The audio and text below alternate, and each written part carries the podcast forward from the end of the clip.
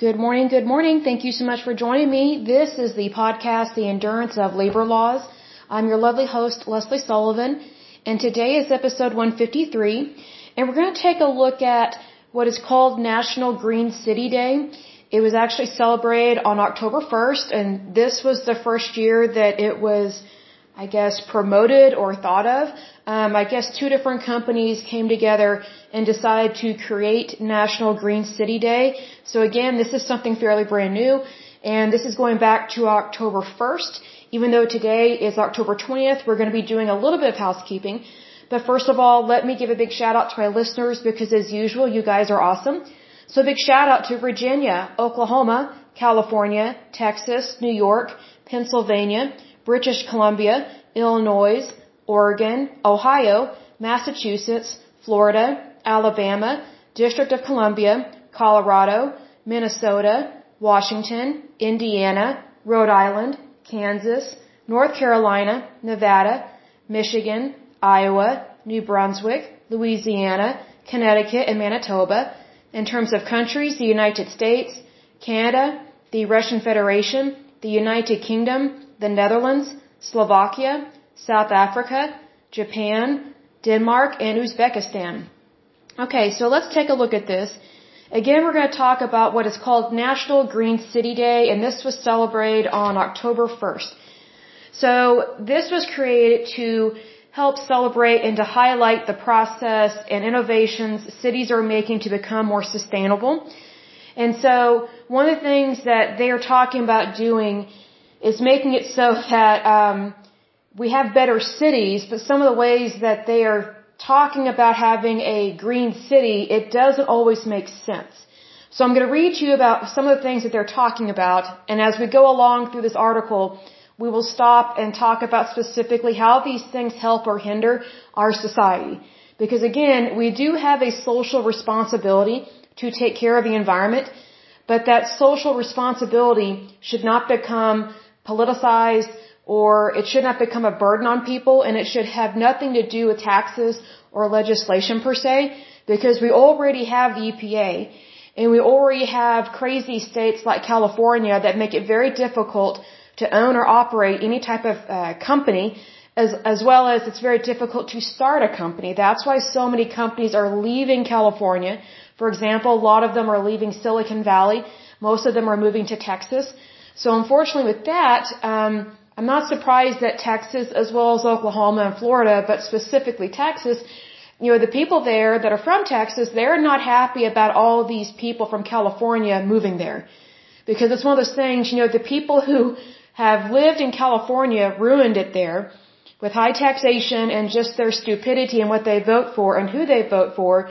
So now they're bringing their uh, very uneducated even though they think they're elitist, they're bringing their uneducated and ridiculous uh, theories and theologies to Texas, and Texans are not for that kind of stuff.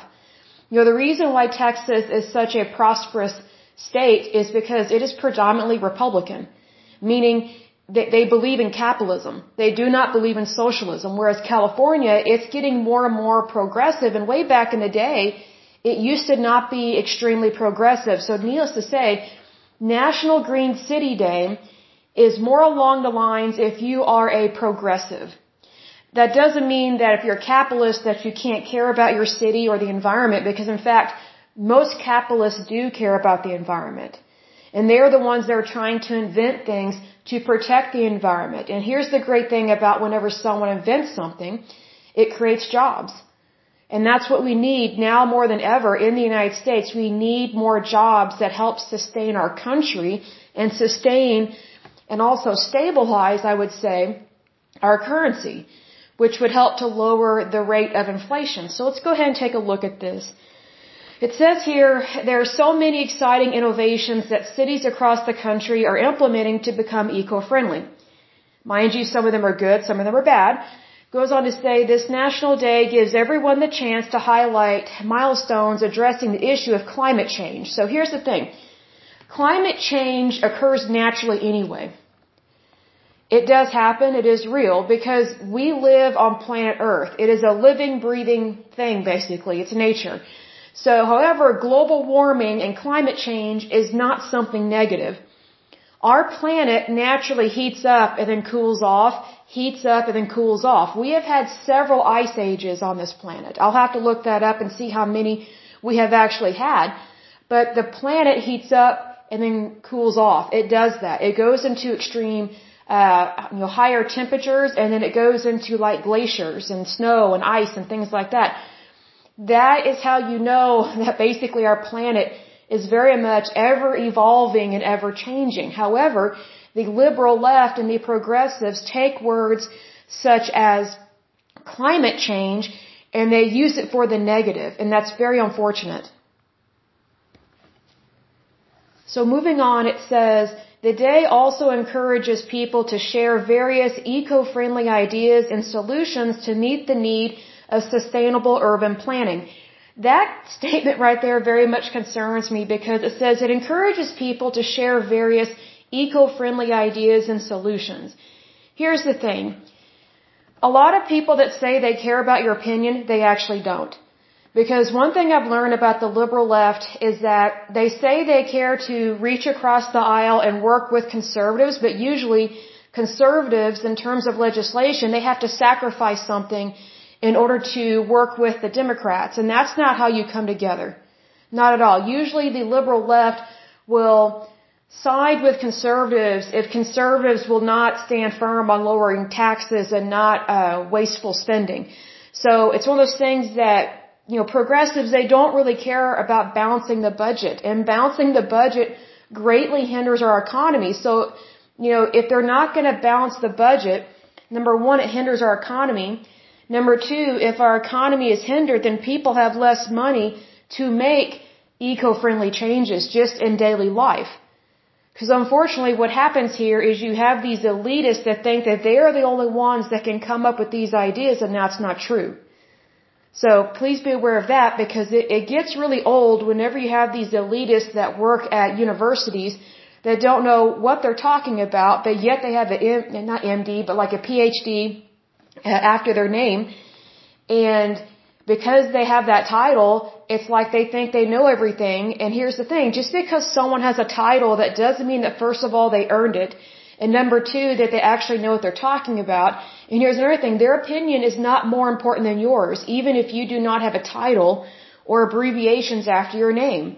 Your opinion is just as important and valid as someone who is super educated. Because needless to say, it's usually the people who do not have a title and that practice common sense that actually know what they're talking about. Now, another thing that kind of concerns me with this uh, day is that it says to meet the needs of sustainable urban planning. You know, one of the stupid things that Oklahoma City did was back in the 60s, I think it was, and 70s, I think specifically the 1960s, they destroyed or urban renewal was taking place. So urban renewal was where they wanted to get rid of the old and do something new because supposedly their ideas and their type of architecture is better than the 1930s and 40s and on back. Well, what they did was they blew up and destroyed so many beautiful historical buildings here in Oklahoma City. In fact, very few beautiful Art Deco buildings are even left um, in Oklahoma City, and it's very unfortunate. And so they replaced them with these hideous, modern, just awful buildings downtown Oklahoma City. Oklahoma City used to be beautiful, especially its downtown. So, you know, an example of this would be like if you go to Tulsa, Oklahoma, um, if you go to the very old part of Tulsa, they have beautiful houses, beautiful buildings. That's kind of what it looked like here in downtown Oklahoma City before they started blowing things up for quote unquote urban renewal. So this whole urban planning and this urban renewal is nothing new, but it doesn't handle the issues. And if anything, all it does is try to destroy history. And it doesn't help our daily lives. Because if there's one thing I can't stand is walking into a hideous building. I'm like, you know, of all things to build, everything we do should be done with excellence. And if something is absolutely ugly, then, you know, it doesn't take much to build something ugly. But it takes a whole lot of character and a whole lot of innovation to build something beautiful. Because I think that if you're going to build something, it should be something memorable. It should be something that you actually want to pass down to future generations instead of giving them a big old fat eyesore. you know, it, just, it just makes no sense to me about some of the urban planning and the urban renewal that they do, claiming to help, you know, the environment because, you know, this whole urban renewal, I think it stemmed from the 1960s because that's when the um, EPA kind of got revved up and things like that. Even before the EPA was founded and created, there were these different agencies at state and federal levels that were basically claiming to know what they're doing and they really did not. Hence, you know, several different federal agencies, as we've discussed in times past, were brought unto, uh, under uh, one umbrella under the EPA, the Environmental Protection Agency, and that was done by President Richard Nixon, a Republican and a conservative as well as a capitalist. So it's describing here, okay, what is a green city? A green city, also known as a sustainable city, is a city that is addressing social, environmental, and economic impacts through building eco-friendly alternatives by removing harmful chemicals and waste from communities. Here's the thing.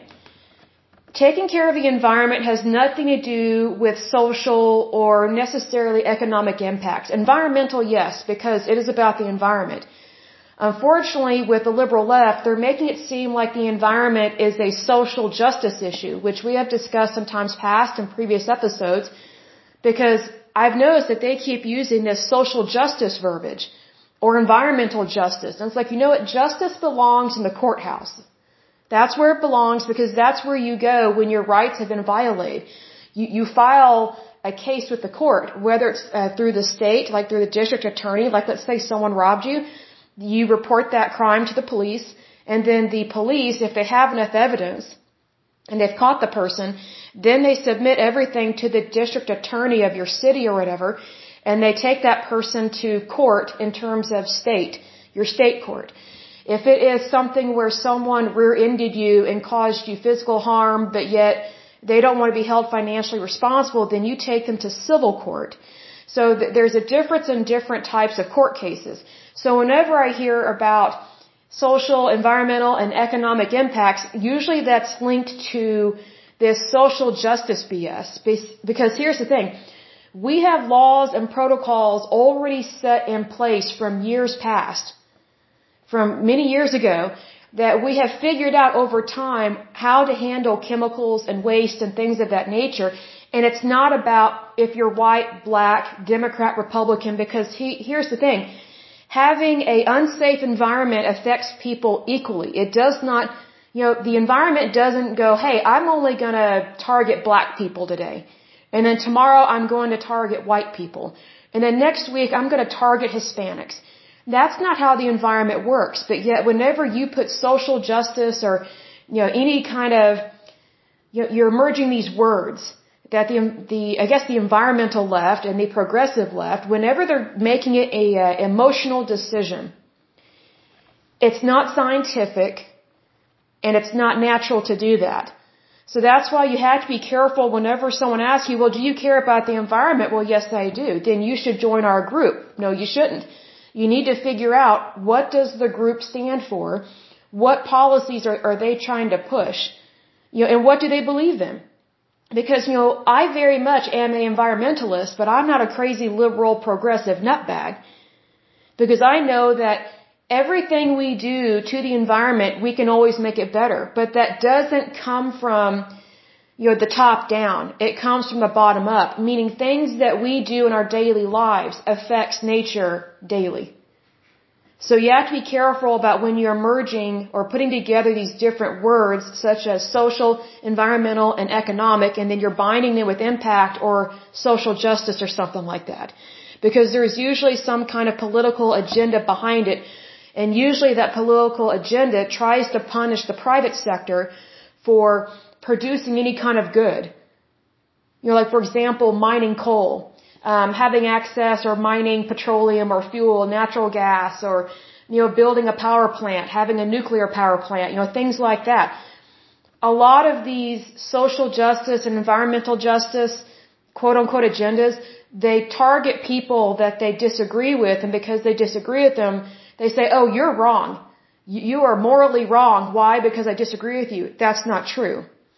See, that's, that's why you cannot emotionalize these types of things, which is why we're discussing them, because it very much impacts the private sector in terms of labor laws and people's work and also the unemployment rates. So very important to recognize that.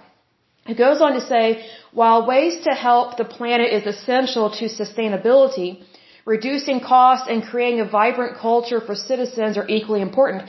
I'm surprised it says that because usually whenever um, the environmental environmental left introduces things that are in regards to sustainability in the environment, it usually does not reduce cost at all. It usually increases it at a very astronomical rate. An example of this is California or any liberal state within the United States, but California, it's technically not sustainable to live there because of the high cost of living. It's ridiculous. Like, like my electric bill will typically be about $100 here in Oklahoma. In California, the same wattage would probably cost a family 300 to $500 a month. Why? Because it's a punishment to have AC. It's a punishment to have heat. It's a punishment to run a refrigerator. It's a punishment to run a dishwasher. It's a punishment to wash your clothes and dry your clothes in your house, to use a washer and a dryer.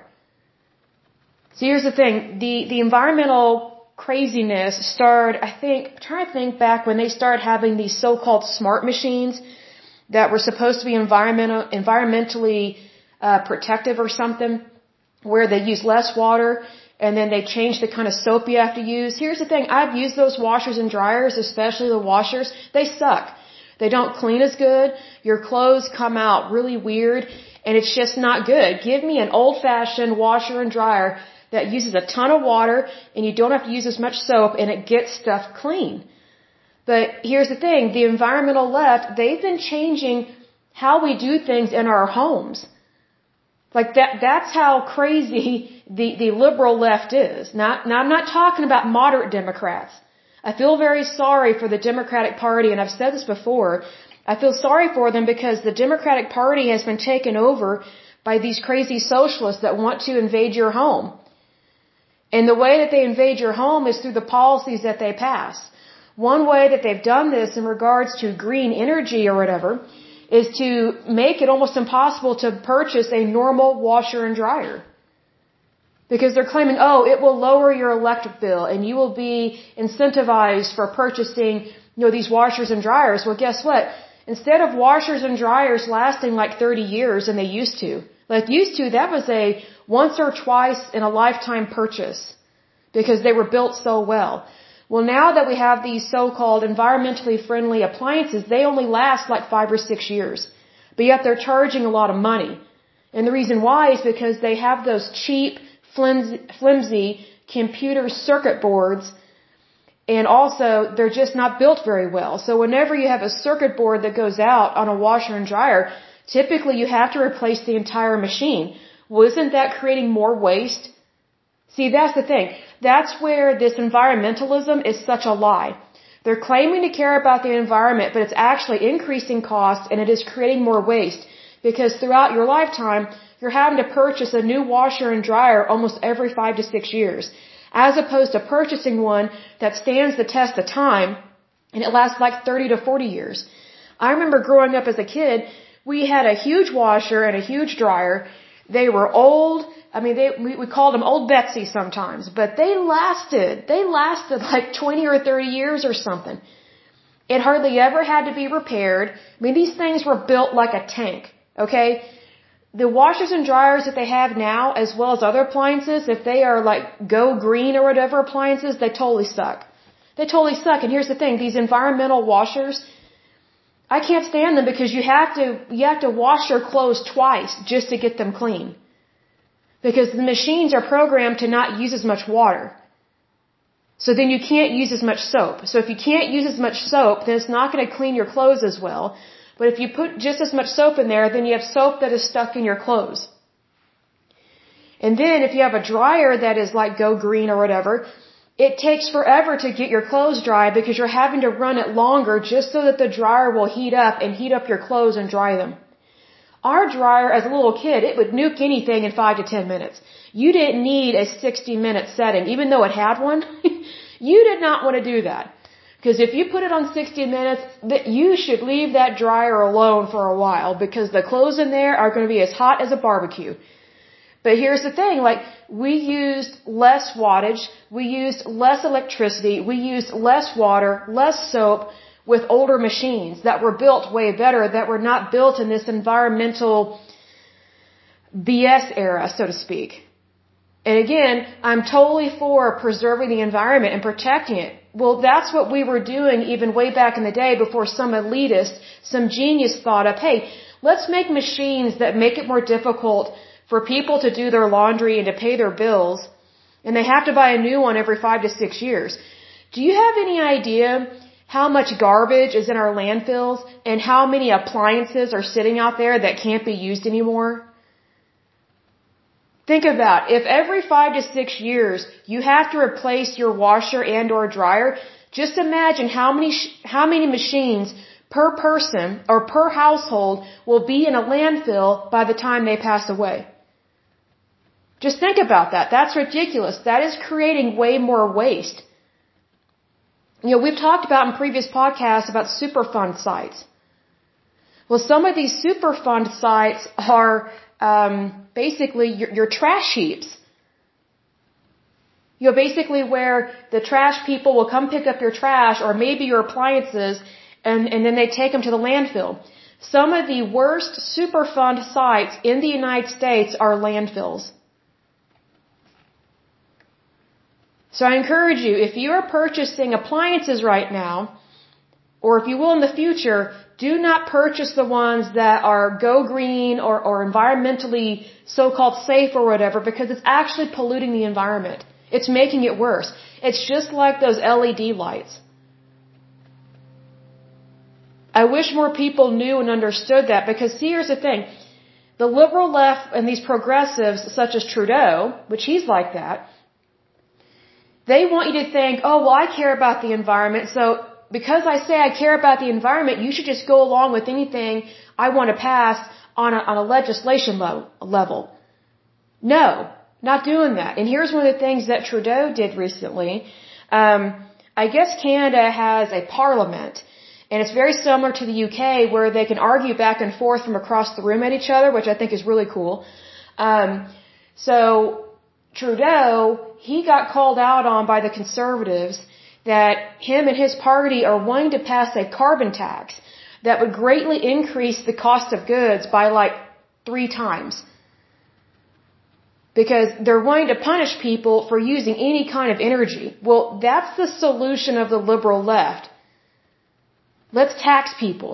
Do you really want to be taxed every time you use your washer, your dryer, your dishwasher, your refrigerator that hopefully is running all the time because you don't want your food to rot? See, here's the thing. Trudeau makes it seem like he really cares about people, but he really doesn't. He cares more about the political party than he does about his citizens. God bless the conservatives that were, were in that meeting that called him out on this.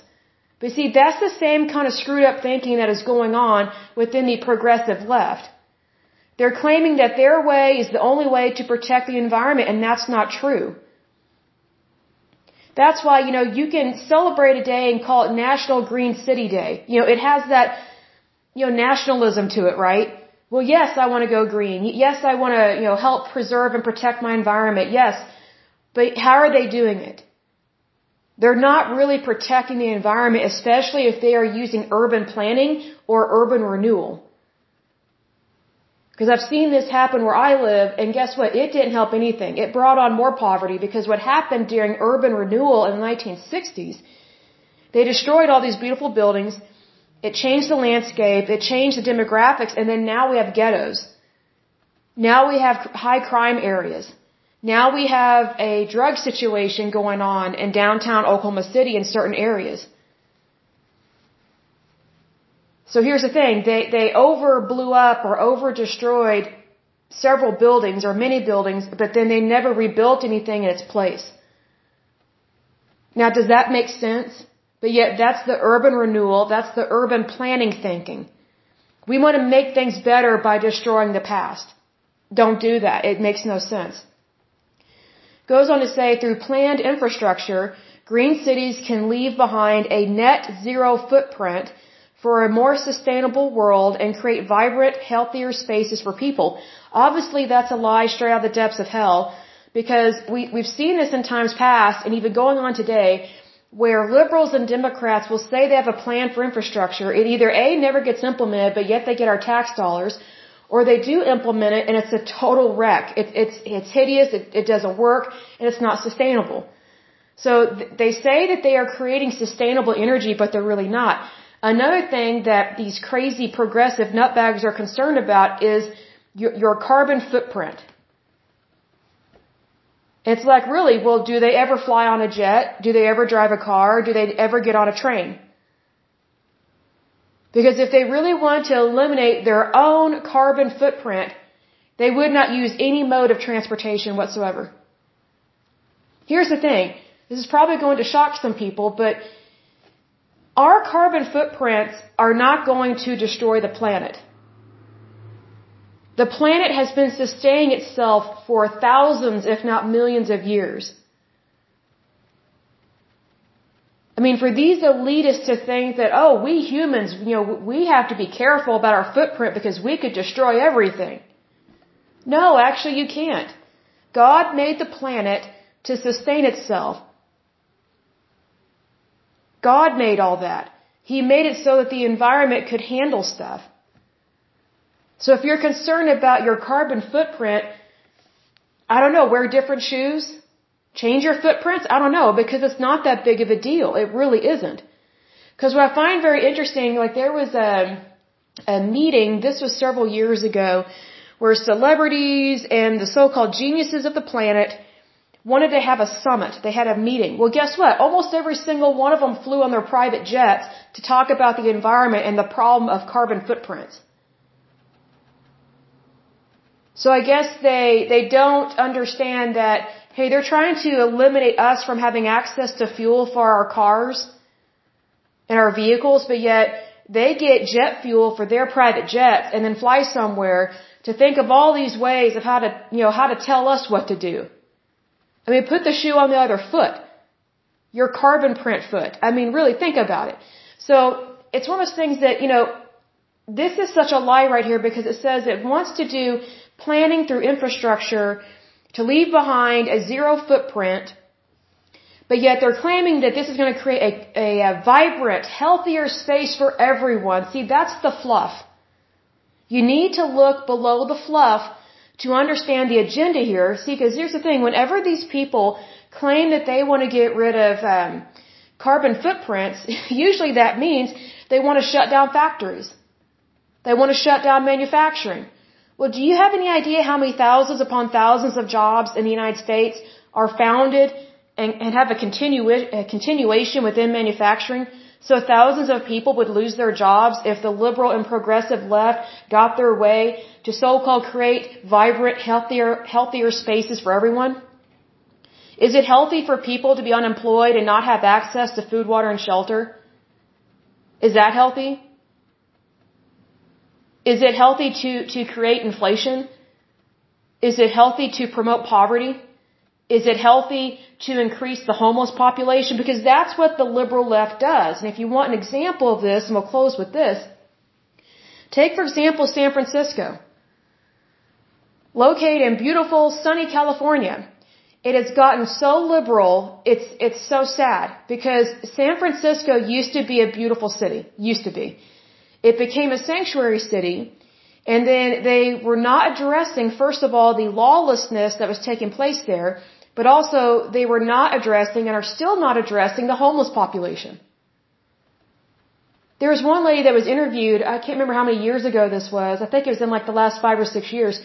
She was interviewed and she said that, you know, she was born and raised in San Francisco and she said she's never seen her city look so dirty because the high increase in crime, the high increase in homelessness, and the city does nothing about it. They're, these social welfare programs do not actually help these people, but yet it's raising taxes and makes it very unaffordable to live there. I kid you not, a small dinky home in San Francisco can easily cost two or three million dollars. So you would basically need to win the lottery in order to buy a small sized I don't know, 1500 square foot home in order to live in San Francisco. That's how crazy it is. See, that's inflation. And that is happening in California and it's been going on for a long time. And another thing that's been really bad in San Francisco with the homeless population, they, they have all these needles and they just litter them everywhere. Because there is a high rate of crime and drug usage amongst homeless people and also it's not sanitary because they're pooping and peeing on the streets. It's disgusting. It's filthy. Here's the thing. Would you really want to buy a home that costs $3 million and it's small, it's maybe 1,500 square feet, and yet when you walk downtown, which used to be beautiful, like let's say to go get groceries or meet up with a friend or something, there's human feces, and then there's uh, used needle syringes on the ground? See, that's, that's the solution of the liberal left. They say, oh, let's care about people. We'll prove it. Every time the progressives come out with a social welfare program, it doesn't actually help the people it is supposed to help. If anything, it encourages people to go on their program and to be poor and to live in poverty and to not have access to the things that they need. And then the liberal left says, oh look, we actually need more tax dollars to help people. See, that, that's the danger of these policies that the liberal left and these progressives you know, what, what they think is appropriate and it's not. And then they, when they implement these things, it always punishes the workers. See, what people don't realize is that it's not just the rich that are paying all these taxes. It's the middle class and the lower income. See, whenever you have inflation like what's going on in California, the middle class just shrinks and shrinks and shrinks till it basically disappears. Is that the American way? No. I mean, do you really want it to be just only rich and poor people in our country? Because that's typically what happens in corrupt countries. There will always be someone that's rich, and then there will always be a ton of people that are poor. What makes the United States strong and stable is we have a large middle class, meaning a whole bunch of people have been brought out of poverty and they're working their way up to becoming rich. That is a stepping stone and that is called the middle class. But if something is not sustainable, then it's not achievable. But yet within environmentalism, it will say, oh, well, we need to have sustainable energy. Then why are you trying to disregard and eliminate the types of energy that we are already using and that our infrastructure is already founded on? and is already utilizing. See, sometimes what the liberal left does, it says, oh, well, we shouldn't use natural fuel. Well, what are you going to replace it with? Oh, solar panels. Well, guess what? If the sun's not out, you won't have electricity. If it's raining outside, you won't have electricity. And solar panels, they can cost $40,000. I mean, do you have $40,000 sitting around your house? to install solar panels? I mean, most people do not have 40K sitting around, especially to spend on something like solar panels. You know, I live in Oklahoma, and let me tell you something, when the sun's not out, it's not out.